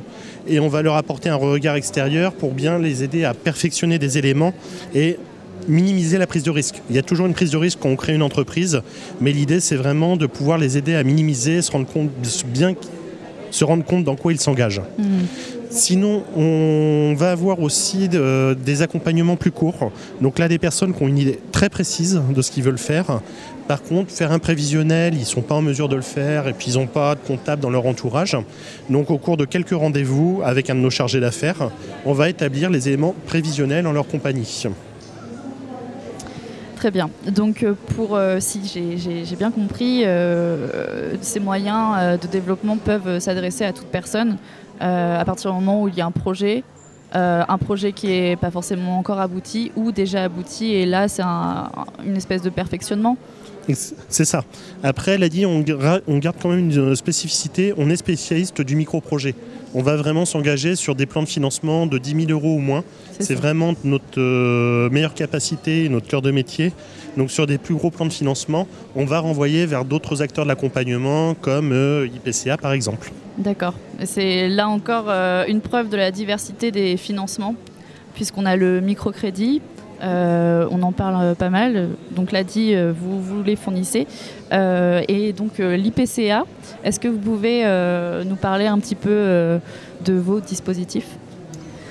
Donc, euh, tout d'abord, peut-être rappeler, parce que c'est aussi connu sous ce nom-là, qu'on fait partie d'un réseau euh, national qui s'appelle France Active. hein. donc, euh, IPCA, c'est Insertion Poitou-Charentes Active. voilà, pour euh, rappeler un petit peu, parce que le réseau France Active, c'est un réseau qui a une trentaine d'années et qui, effectivement, a, a une conviction, a été créé pour soutenir les créations d'activités génératrices d'emploi et de solidarité. Donc, on se rejoint bien là, effectivement, avec, avec l'ADI sur cette thématique-là avec une conviction forte, c'est que chacun, quelle que soit sa situation, a le droit d'entreprendre et d'avoir accès au financement adapté pour, euh, pour son entreprise, tout en étant accompagné. Donc c'est vrai que nous, on, on accompagne, alors on ne fait pas directement, nous, dans le réseau France Active de microcrédit, mais on est plutôt un organisme d'accompagnement euh, du microcrédit professionnel, dans le sens où nous, on va faciliter l'accès au crédit bancaire grâce à la mobilisation de dispositifs de garantie qui permettent donc euh, d'avoir des effets leviers importants hein, pour le, porteur de projet, puisque ça va permettre, donc, en accompagnant euh, le, porteur de projet vers euh, l'accès à, la bancarisation,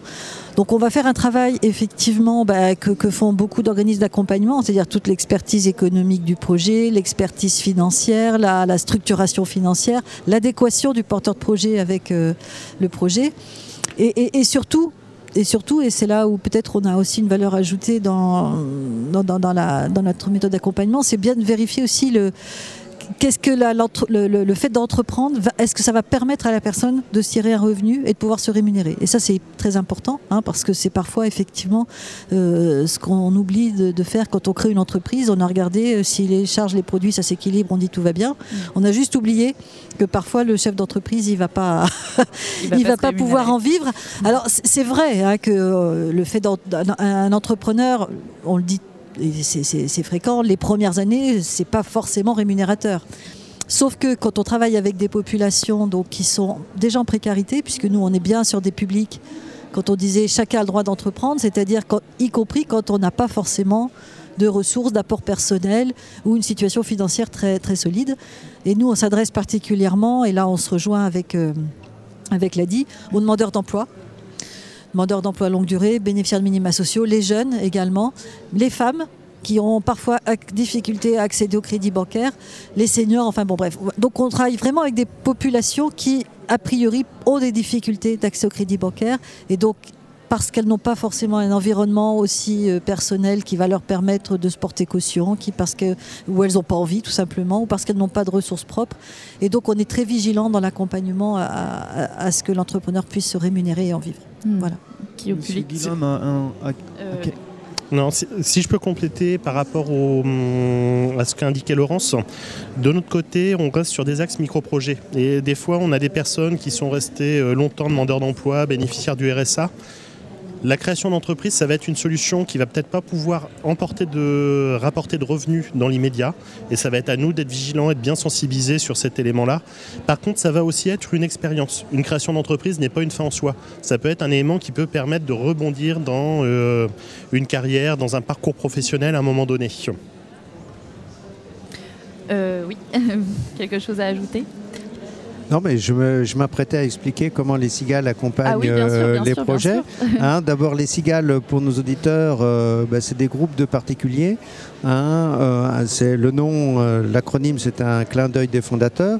Des groupes de particuliers qui ont la particularité de faire les deux, c'est-à-dire qu'ils sont épargnants.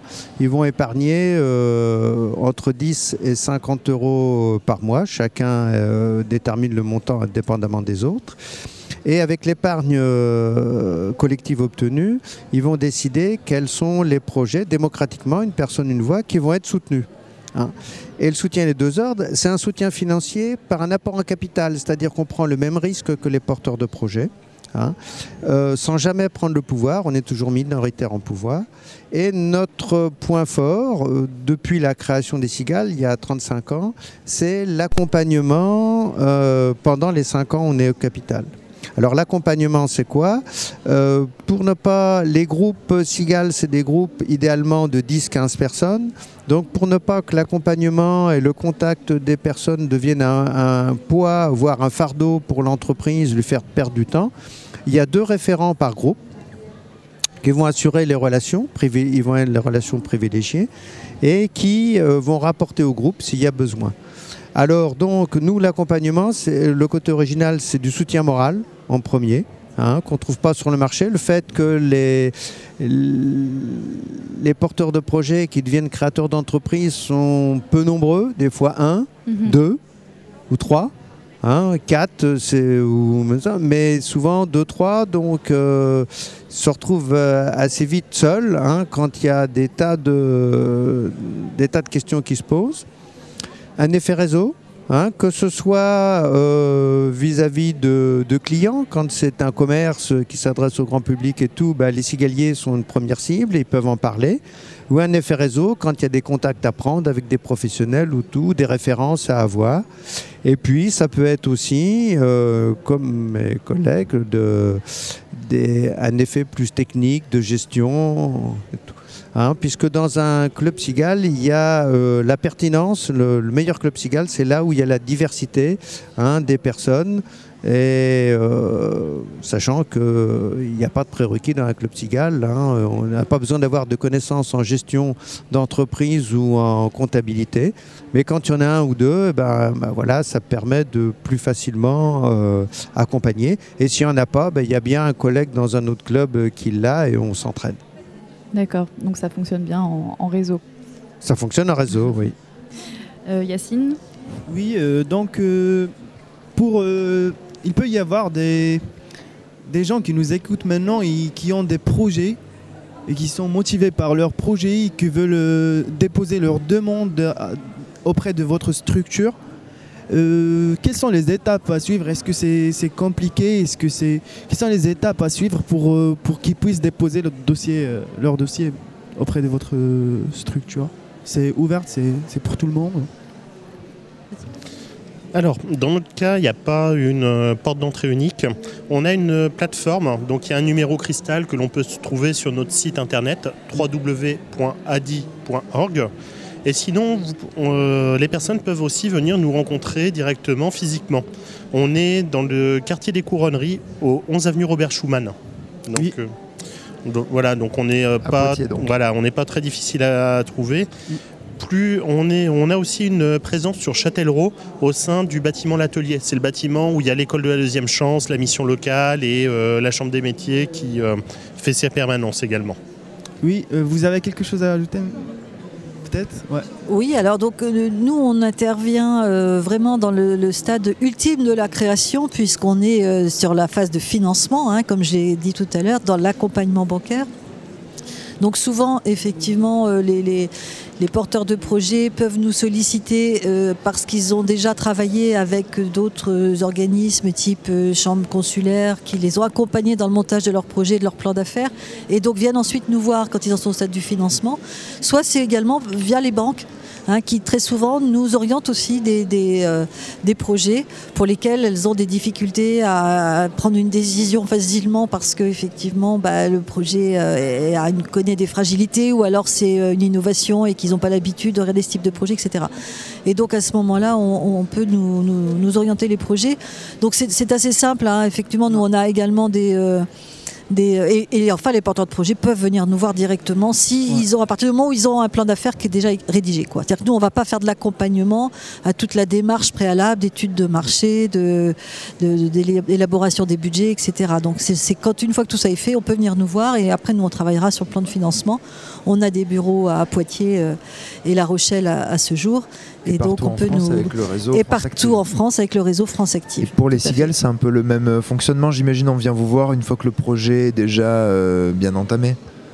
Oui, alors euh, il n'a pas besoin d'être bouclé. hein, parce que le fait du fonctionnement des cigales où les gens se réunissent une fois par mois, il y a forcément un délai de deux mois minimum, de deux, trois mois, euh, entre le moment où la personne va déposer son projet et où la réponse du Club Cigale va pouvoir être donnée. Hein, donc, euh, alors on vient nous voir ou on dépose le projet sur notre site internet. hein. il suffit de faire Cigale Nouvelle-Aquitaine sur un, sur un moteur de recherche et on me trouvera euh, rapidement.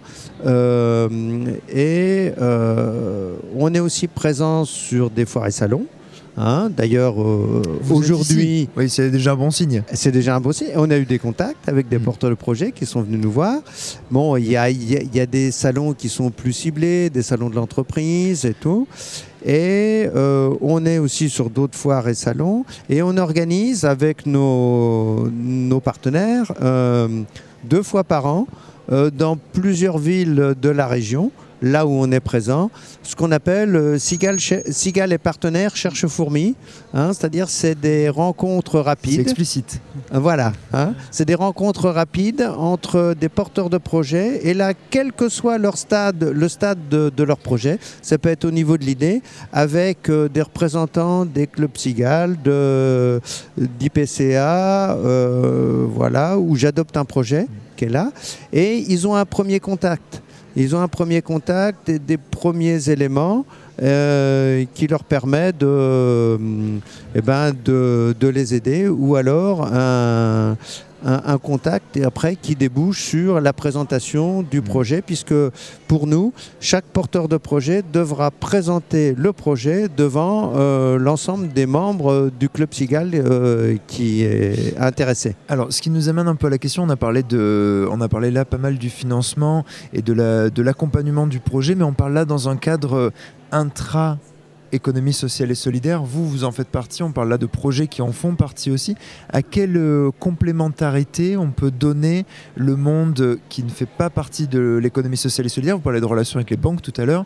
euh, et le monde uniquement de l'économie sociale et solidaire. À quel moment se fait l'alchimie entre les deux Et est-ce que c'est une alchimie nécessaire ou est-ce que l'ESS se suffit elle-même pour monter ses projets Mais quand on parle de, des banques, on parle également des banques coopératives. C'est ce que vous, vous avez parlé des, co- des banques coopératives peut-être Alors, euh, pas uniquement. hein. donc effectivement, on, on a, euh, on- on- nous-mêmes sommes une structure de l'économie sociale et solidaire, et on- à travers euh, le réseau France Active, on est une association.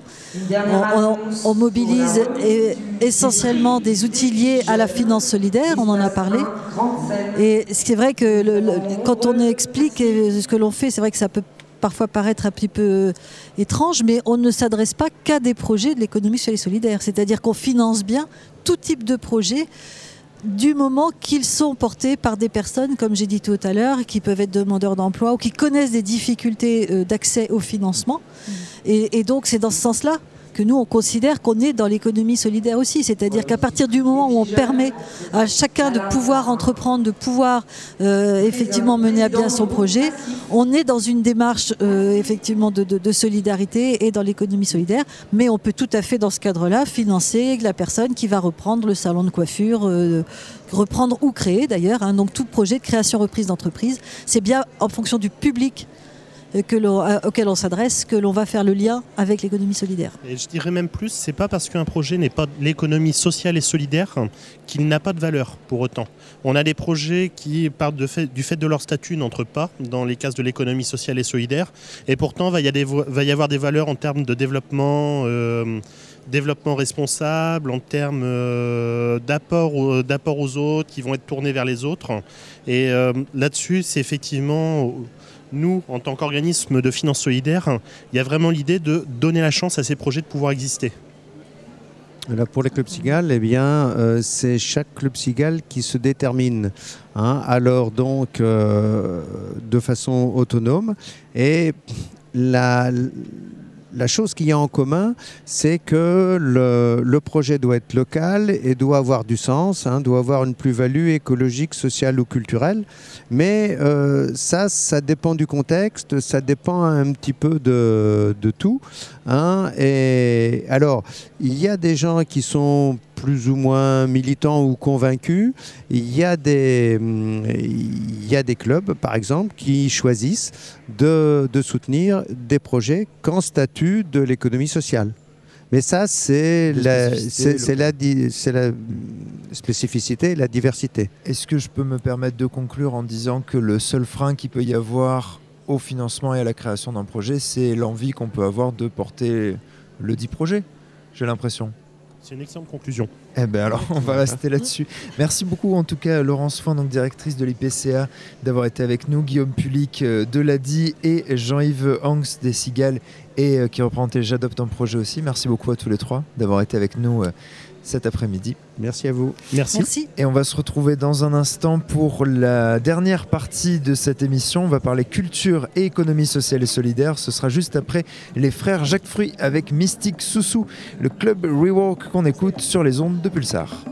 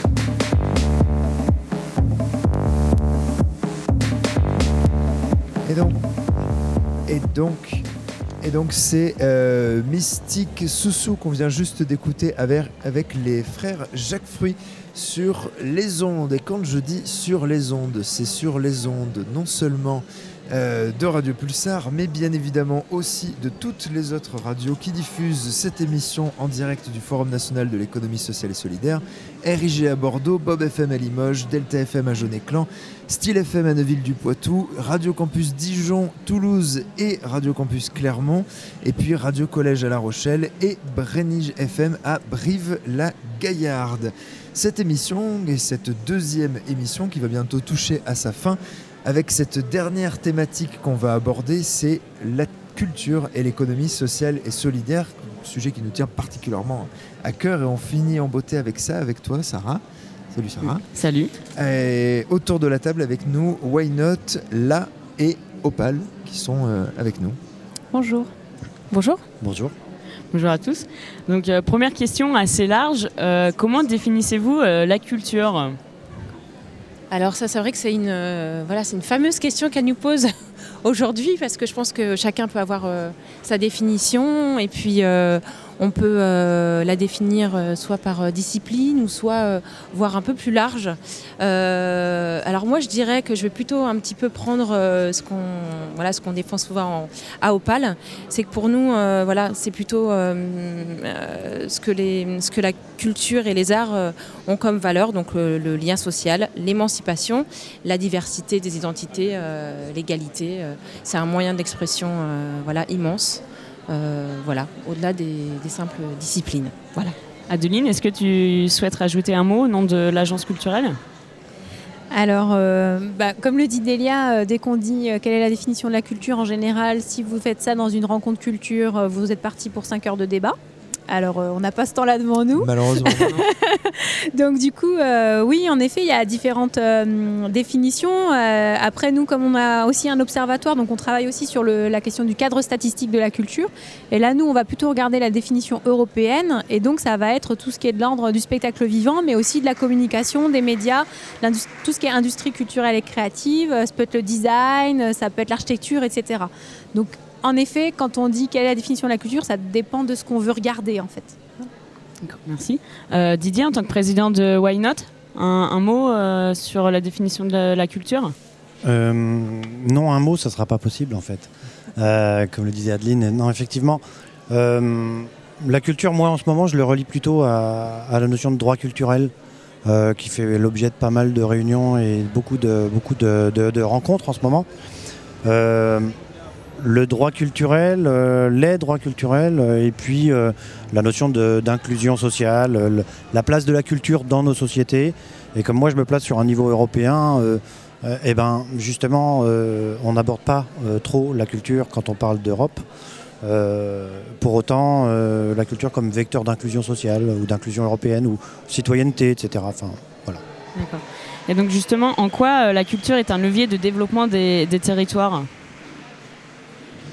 Euh, bah, c'est vrai que la, culture, en fait, euh, c'est pareil, c'est une question assez, voilà, assez vaste.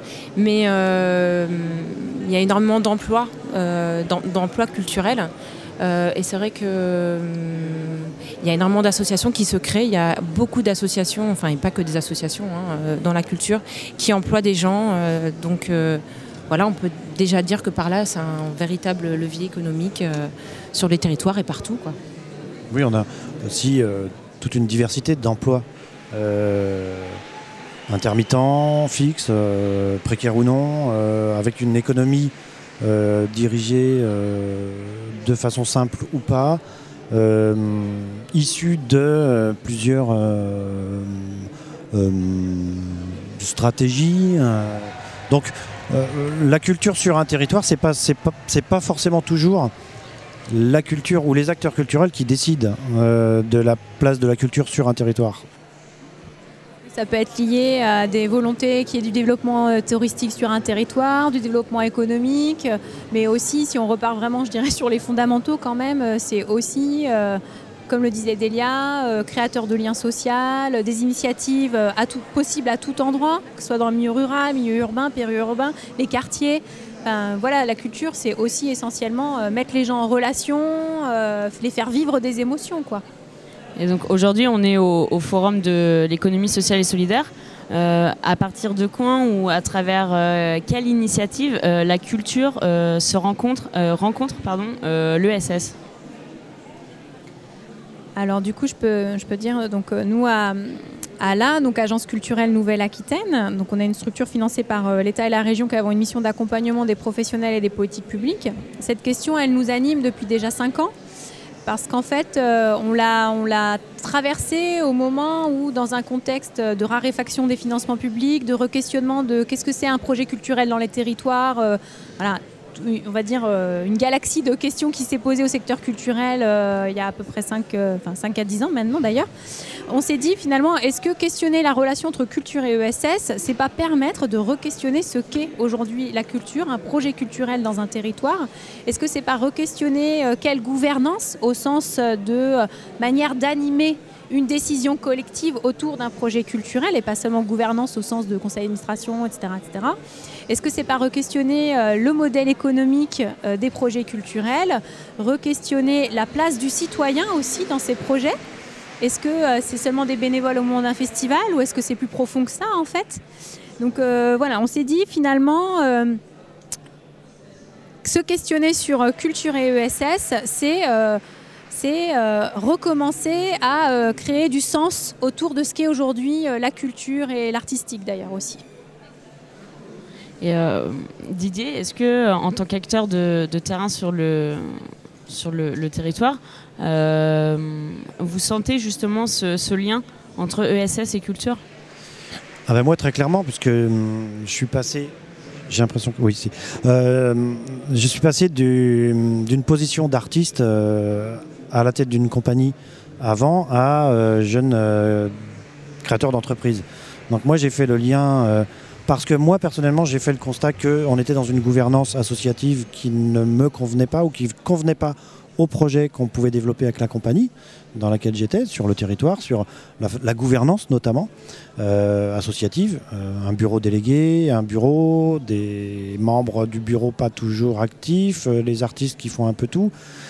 Moi, ça me convenait plus. Donc, moi, j'ai trouvé que euh, il était nécessaire de revenir à quelque chose de plus simple. Et pour moi, quelque chose de plus simple, c'était créer une entreprise. Alors, je suis devenu un vilain petit canard parce que évidemment, euh, c'est pas comme ça qu'on fait normalement. On continue à créer une, à, à être dans une association. Euh, ceci dit, je me suis moi euh, autorisé à être celui qui décide. Alors, ça a questionné cette question de la gouvernance vous au êtes sein des projets. Vous êtes autonomé euh, président? Ben, j'ai créé mon entreprise, donc je me suis autonomé président parce que je suis le principal détenteur des parts sociales de l'entreprise.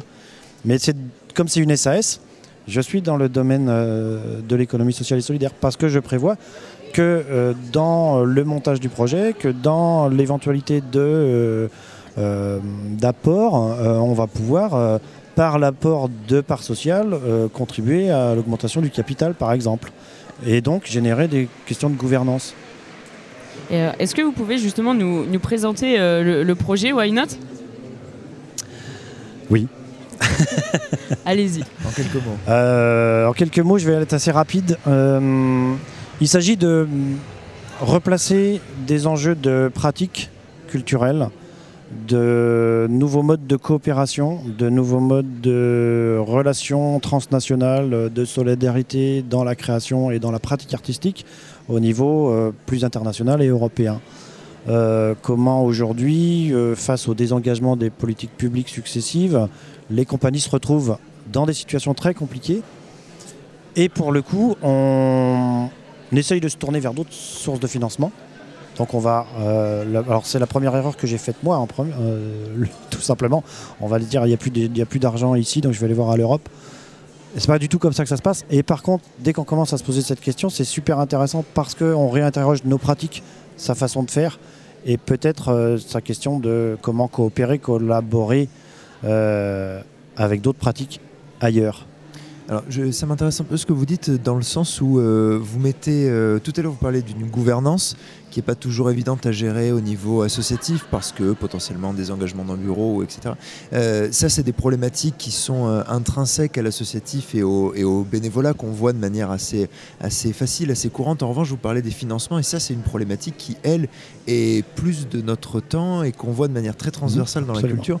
Ce qui m'amène un peu à cette, euh, à cette réflexion-là. Vous, vous avez fait ce choix-là, euh, décrié, d'après ce que vous dites, par, par certaines et par Non, certains. non, non, décrié non. Bah, je- qui, qui aurait pu l'être en tout Ça cas. aurait pu on aurait oui. pu vous dire euh, passer au modèle euh, entrepreneurial, c'est peut-être pas la bonne idée.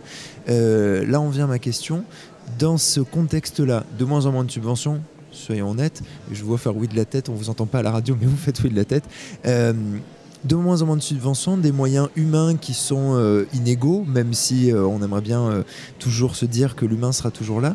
Comment est-ce que faire face, c'est nécessairement aller trouver d'autres solutions? Là, vous, aller chercher l'entreprise, aller chercher des subventions ailleurs, aller chercher des moyens de financement liés au monde de l'entreprise, de la publicité, du sponsoring.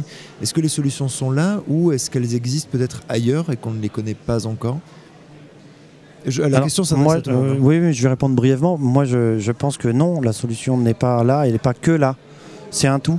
Il faut repenser complètement euh, l'écosystème, la pratique, et que on se nourrit de réflexion en s'ouvrant aux autres pratiques, et que euh, avoir l'attitude inverse au repli sur soi que génère le manque de subventions, ou en tout cas la fin des subventions. Euh, donc il faut sortir de cet en- entre-soi-là et se poser la question de comment on va pouvoir regarder ailleurs, autrement, faire le pas de côté pour regarder ces endroits-là possibles de euh, recentrer peut-être sur sa pratique, sur ses envies, sur ses choix, sur ses visions, euh, pour pouvoir mieux travailler sa pratique et recentrer à un endroit qui est peut-être pas celui vers lequel on irait spontanément quand on a moins de budget, moins d'argent.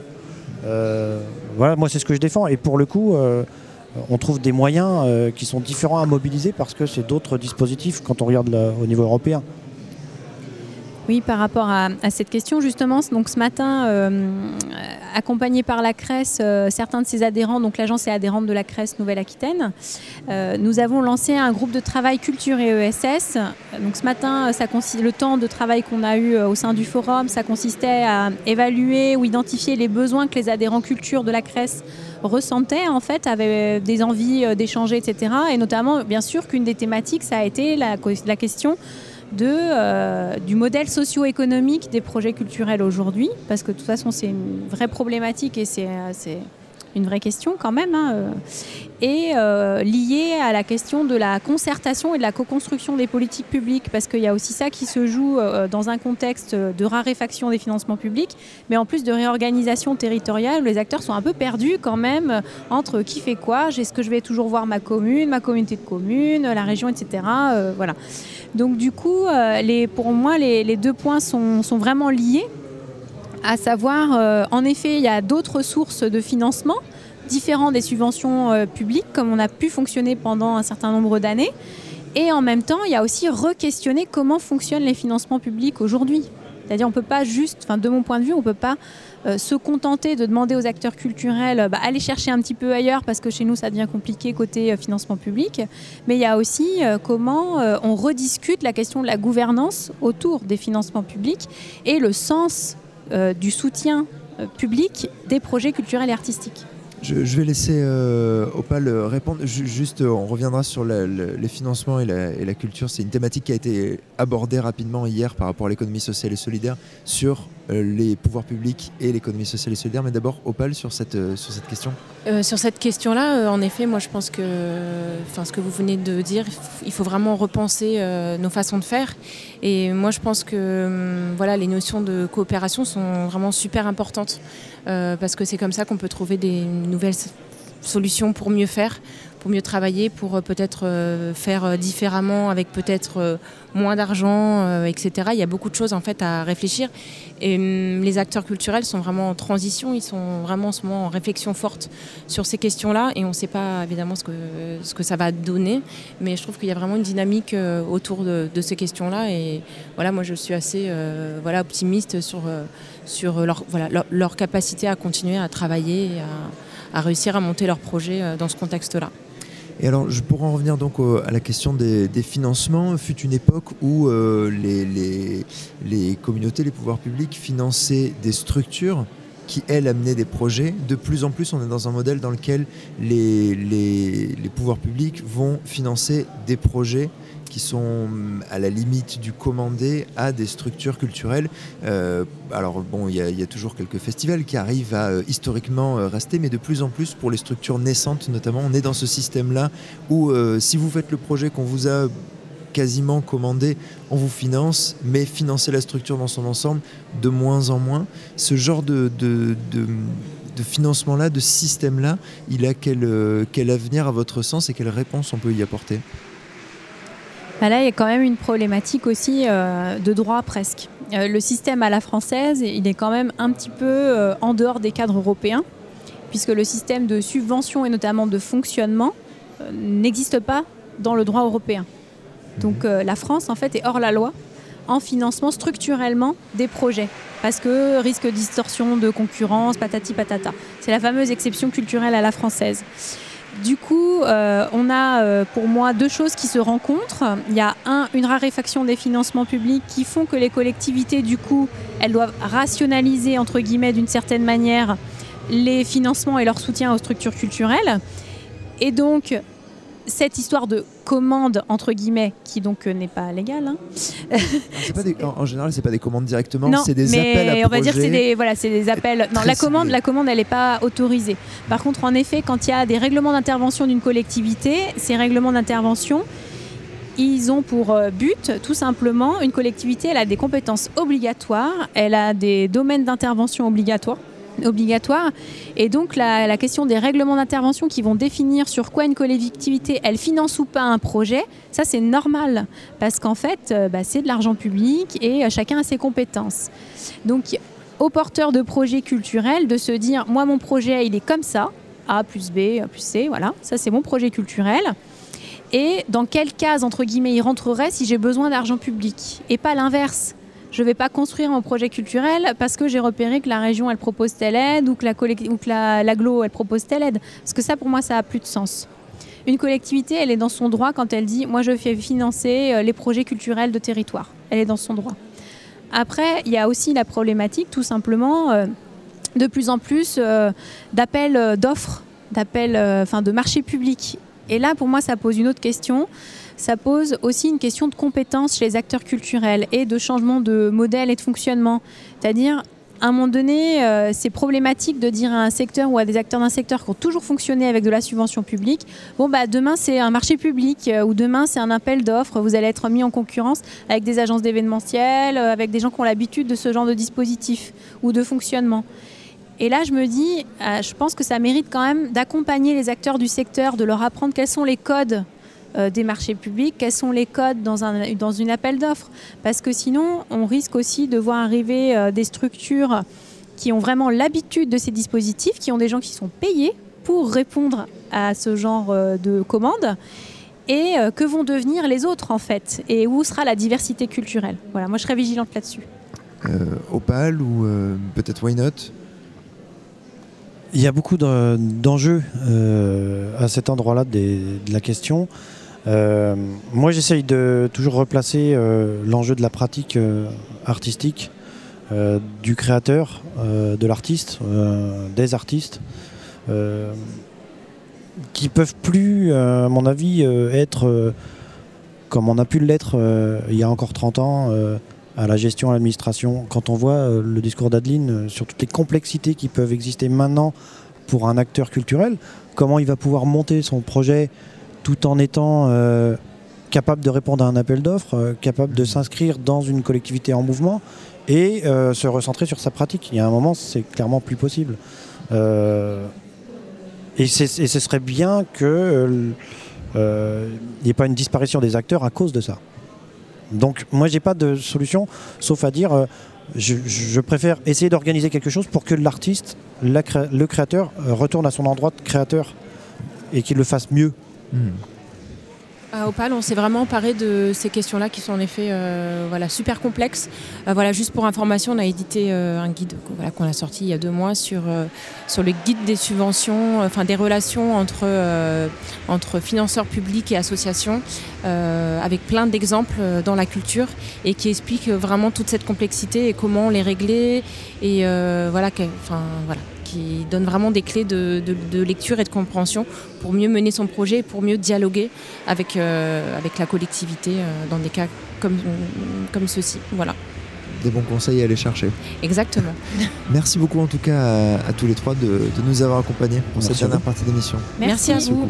Et merci à, alors je dis merci à Sarah parce qu'elle est à côté de moi, mais aussi à Inde, à Pauline, à Océane et à Yacine qui étaient avec nous euh, tout au long de ces deux émissions euh, et donc qui font partie euh, de l'émission C'est pas Capital euh, qui est en collaboration avec Radio Pulsar, la Cresse de la Nouvelle-Aquitaine et la SIC B323. Merci euh, de nous avoir permis de réaliser cette émission. On en profite aussi pour remercier euh, les radios qui vous ont permis d'écouter cette émission ailleurs que euh, sur Radio Pulsar, notamment RIG à Bordeaux, Bob FM à Limoges, Delta FM à Jaune-Éclan, Style FM à Neuville-du-Poitou, euh, Radio Campus Dijon, Toulouse et Clermont-Ferrand, et aussi Radio Collège à La Rochelle et Brenige FM à Brive-la-Gaillarde. On en profite aussi, vu que c'est la fin de ces, de ces deux émissions, pour remercier la Clameur qui nous a euh, accueillis royalement. Remercier aussi Mathieu Lédé de la Cresse Nouvelle-Aquitaine qui nous a énormément aidé à produire cette émission. Yann qui a assuré la mise en onde de ces émissions. Johnny, Johnny Bionic qui a assuré la programmation musicale de ces deux fois deux heures. Vous retrouverez les podcasts sur les sites de vos radios locales favorites et vous retrouverez l'émission C'est pas Capital une fois par mois sur Radio Pulsar, Radio Gatine, Bob FM et Delta FM. On va se quitter avec un dernier morceau toujours issu du cru Nouvelle-Aquitaine, c'est Introspective de Lake. Merci encore une fois au, Forum national de l'économie sociale et solidaire et l'innovation sociale de nous avoir accueillis pour ces deux fois deux heures d'émission.